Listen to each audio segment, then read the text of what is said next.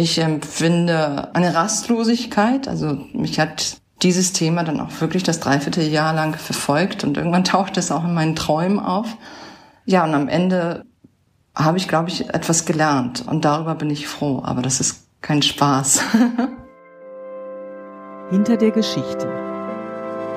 Der wöchentliche Podcast für Freunde der Zeit. Liebe Hörerinnen und Hörer, wie lang lesen Sie an einem, sagen wir, zweiseitigen Text in der Zeit? Zehn Minuten? Viertelstunde? Wenn Sie sich zwischendurch nochmal in die Grafiken vertiefen oder aufs Handy schauen oder sonst irgendwie abgelenkt werden? Wir Journalistinnen und Journalisten sitzen manchmal Monate daran, ein ausführliches Stück zu recherchieren. Sowas nennen wir dann Langzeitrecherche oder Langzeitreportage. Und wie man die angeht, darüber wollen wir heute in dieser Folge sprechen, hier bei unserem Podcast Hinter der Geschichte. Woche für Woche stellen wir hier Beiträge aus der Zeit vor und sprechen mit dem Autor oder der Autorin darüber, was besonders an der Recherche war. Ich bin Sarah Schaschek und Redakteurin beim Kindermagazin Zeit Leo und ich skype jetzt gerade mit Alice Botha, meiner Kollegin. Ton funktioniert hoffentlich. Hallo Alice. Hallo. Wir haben uns also hier auf Skype verabredet, um die Folge aufzunehmen, weil Alice, die Korrespondentin der Zeit in Ost- und Mitteleuropa und in Russland ist. Wo bist du jetzt eigentlich gerade, Alice? Ich bin gerade in äh, Moskau in meiner Wohnung, weil ich in einigen Stunden zum Flughafen aufbreche zur nächsten Recherche. Okay, und für die aktuelle Zeit hast du eine Reportage geschrieben über einen Soldaten im Krieg in der Ostukraine. Saschas Krieg heißt die Geschichte und sie erzählt von einem 29-jährigen Mann, der den Krieg nicht will und gleichzeitig nicht von ihm loskommt, also sich immer wieder zum Dienst als Soldat meldet. Um diesen Widerspruch, den spürt man auch deshalb, weil du Sascha so lange begleitet hast, Alice. Wie hast du diesen Sascha denn eigentlich gefunden? Sascha habe ich durch einen reinen Zufall getroffen.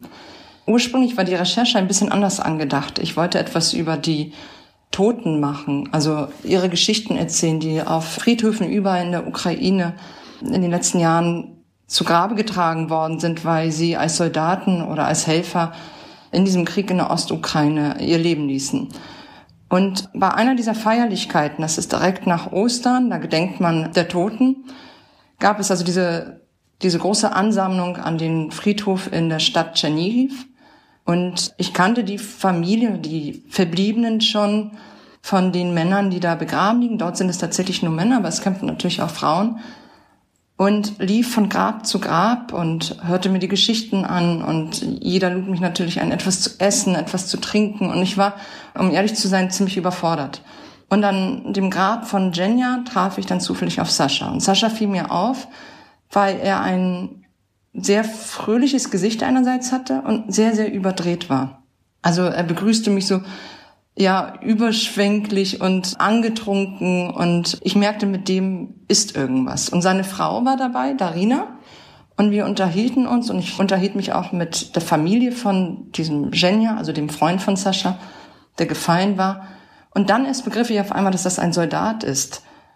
Äh, Sascha hat im Krieg seinen Freund Jenja verloren und deshalb ist er hier und deshalb ist er auch an diesem Tag betrunken. Und ich habe es mir zu einer Angewohnheit gemacht, von jeder Person, der ich spreche, gerade wenn ich noch nicht weiß, wie sich eine Recherche entwickelt, die Nummer aufzuschreiben.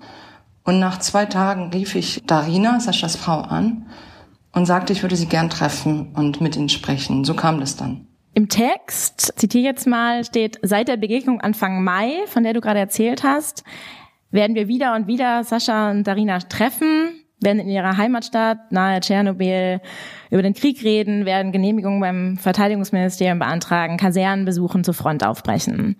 Ab wann war dir klar, den Sascha begleite ich jetzt länger? Das war nach dem ersten Treffen außerhalb des Friedhofs klar. Das war das zweite Gespräch. Wir trafen uns in einem Café in Tschernigiv und die beiden erzählten ein bisschen. Und ich fand sie als Paar sehr eindrücklich. Ich fand Darina, die Ehefrau, sehr, sehr eindrücklich. Und ich fand ihre Offenheit sehr, sehr eindrücklich und ihr Grad an Reflexion.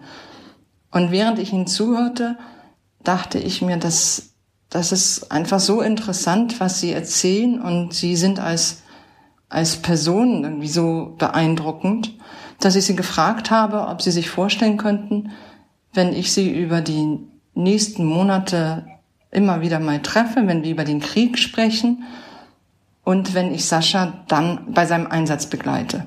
Das war klar, dass Sascha irgendwann wieder in, na, das nennt sich halt eben ATO, also Antiterroroperation. Das ganze Gebiet nennt sich dann eben ATO, dass Sascha also irgendwann in diese ATO müsste. Und ich dachte mir, vielleicht könnte ich dann mit dabei sein. Und sie waren da recht aufgeschlossen. Und wenn du, ich weiß nicht, kannst du das noch mal so überschlagen, wie viele Stunden oder wie viele Tage du mit dem Paar oder auch mit ihnen einzeln verbracht hast insgesamt? Also mit dem Paar selbst, das äh, waren bestimmt zusammengenommen fünf, sechs Tage mal zusammen. Sascha allein habe ich nur an der Front getroffen und mit der Darina hielt ich äh, regelmäßig Kontakt, auch über Facebook und irgendwann haben wir uns auch über andere Sachen ausgetauscht. Sie versucht gerade Englisch zu lernen und manchmal haben wir uns dann auf Englisch hin und her geschrieben. Aber das Bemerkenswerte hier war, dass eigentlich zwischendurch alles äh, gar nicht so aussah, als würde die Idee, die ich dann entwickelt habe, klappen. Denn Sascha war in einer Einheit, die nicht direkt an der Front ist und die Journalisten nicht zulässt. Und ich dachte mir, wir versuchen das mal trotzdem mit der Genehmigung und wer weiß, vielleicht klappt es ja.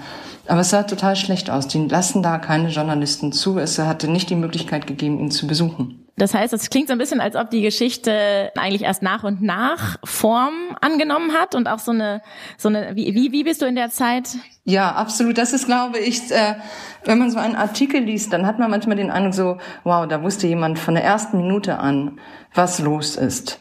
Und ich glaube, so wird bei der Zeit auch nicht gearbeitet. Man hat tatsächlich, oder ich habe eine, eine sehr, sehr große Offenheit, eine große Möglichkeit, auch die Richtung zu ändern oder zwischendurch zu sagen, das wird ein Essay, auch das hatte ich überlegt. Für mich ist dieses Thema Krieg in der Ostukraine eins, das mich seit Jahren begleitet. Seit 2014 berichte ich auch über diesen Krieg und sehe, wie er sich verändert, wie er ruhiger wird, aber nie ganz verschwindet.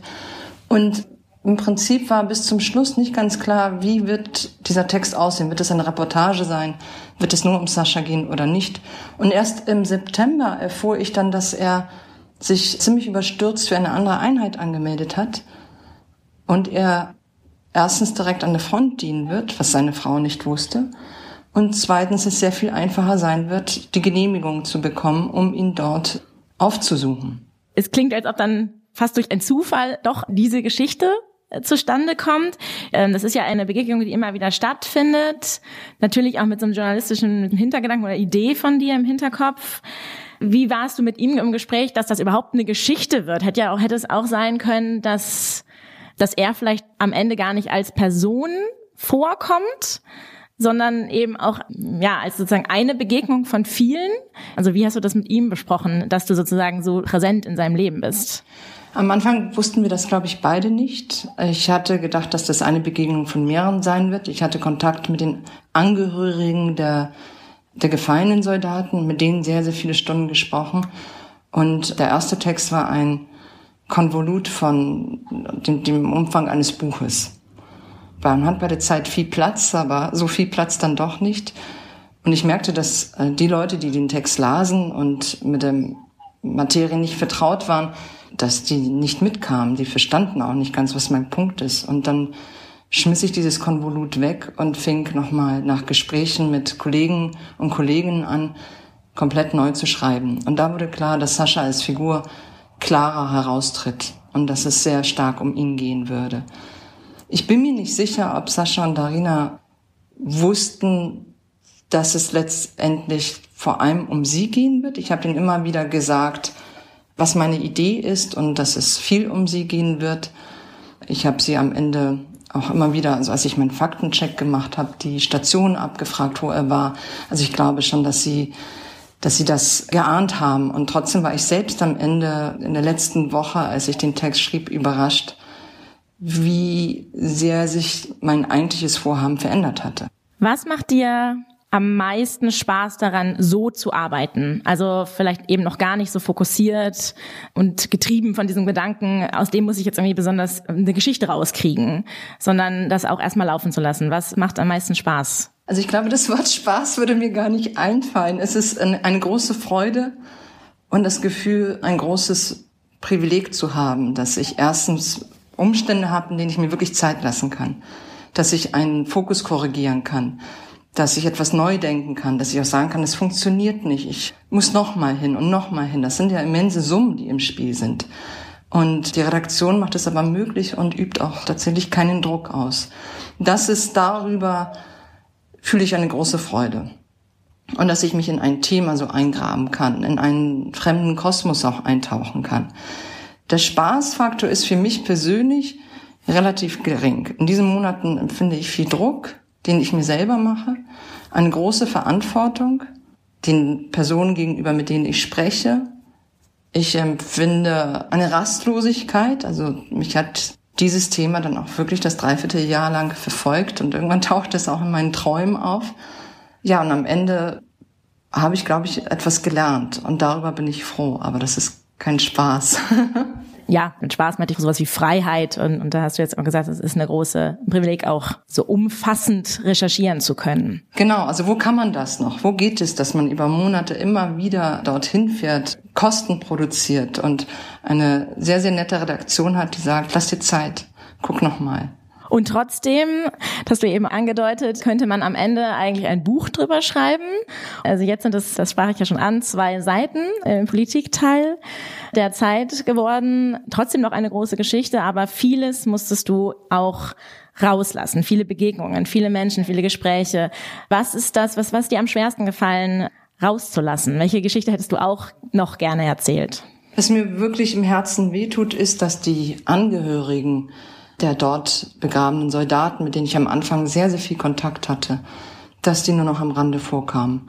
Ich habe über ein Paar, die eine Organisation gegründet haben, nachdem sie ihren Sohn verloren haben, und dieser Organisation sind eben all diese Eltern von Czernigi vertreten, die ihre Söhne verloren haben. Und über dieses Paar habe ich einen kleinen Artikel geschrieben zum Jahreswechsel, aber angemessen an all den Stunden, denen ich die ich mit dem Paar und mit anderen verbracht habe, gemessen an all den Geschichten, die mir diese Eltern, meistens waren es Mütter, erzählt haben, mit mir geteilt haben, was für sie, glaube ich, zum einen immer erleichternd ist, aber auch sehr, sehr schmerzhaft. Dass diese Geschichten keinen Platz gefunden haben, äh, das tut mir wirklich weh. Und ich hoffe und glaube auch, dass ich das aber in irgendeiner Form noch anderweitig benutzen werde. Also, dass, dass diese Geschichten nicht vergessen werden. Hier ist auch immer sehr wenig, im Podcast auch immer sehr wenig Raum, sehr lange und ausführlich zu erzählen. Deshalb sind wir auch schon wieder am Ende. Ich habe trotzdem, du hast vom Anfang angedeutet, dass du jetzt eigentlich gerade schon wieder zur nächsten Recherche aufbrichst. Woran sitzt du gerade? Das jetzt ist einfach nur ein Konferenzbesuch, aber ich sitze an einer Recherche seit November, wobei diese in Moskau sich abspielt. Insofern habe ich mal einen Termin hier, mal einen Termin da. Und ich glaube, ich kann noch nicht zu viel verraten, aber sie wird hoffentlich dann in den nächsten Wochen oder Monaten in Recht und Unrecht erscheinen. Lieber Alice, danke ganz herzlich für den Einblick. Dankeschön, Sarah. Das hat großen Spaß gemacht. Nachlesen kann man deine aktuelle Geschichte auf den Politikseiten diese Woche. Sie, liebe Hörerinnen und äh, Hörer, verabschiede ich an dieser Stelle auch. Das war die Geschichte hinter der Geschichte. Alle anderen Episoden von diesem Podcast finden Sie unter www.freunde.zeit.de. Ich bedanke mich fürs Zuhören und freue mich, wenn Sie nächste Woche wieder dabei sind.